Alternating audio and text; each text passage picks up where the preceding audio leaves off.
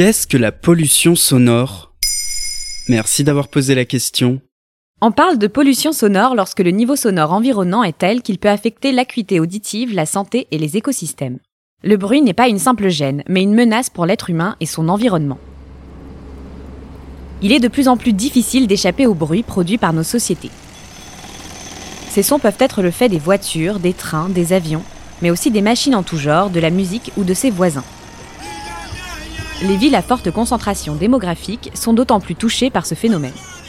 En 2019, Bruit Paris, l'Observatoire du bruit en Île-de-France, notait que 90% des habitants de la région étaient exposés à des valeurs supérieures à celles recommandées par l'OMS, et 10% des franciliens seraient exposés à des bruits de route supérieurs à la limite réglementaire. En même temps, là où il y a de la vie, il y a du bruit? Mais là où il y a du bruit, la vie peut devenir un calvaire. Cela fait plusieurs années que les scientifiques se penchent sur les effets nocifs du bruit sur la santé. Le danger le plus évident concerne nos oreilles.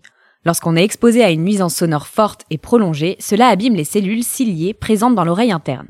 On perd ces cellules petit à petit car elles ne se régénèrent pas. Cela peut entraîner des acouphènes, de la fatigue auditive, voire une surdité tonale. Mais la pollution sonore a aussi un effet sur notre santé en venant par exemple troubler notre sommeil et raccourcir nos nuits. Le bruit augmenterait aussi la production d'hormones du stress, comme le cortisol, et favoriserait ainsi les maladies cardiovasculaires.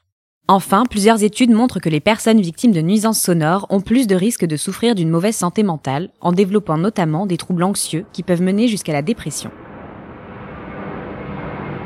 Bruit Paris estime que les habitants de la région Île-de-France perdent en moyenne 11 mois de vie en bonne santé à cause des nuisances sonores. Dans les faits, cette pollution touche davantage les classes sociales défavorisées, qui sont plus exposées au bruit, surtout celui du trafic routier. Et au-delà des êtres humains, est-ce que la pollution sonore abîme aussi l'environnement?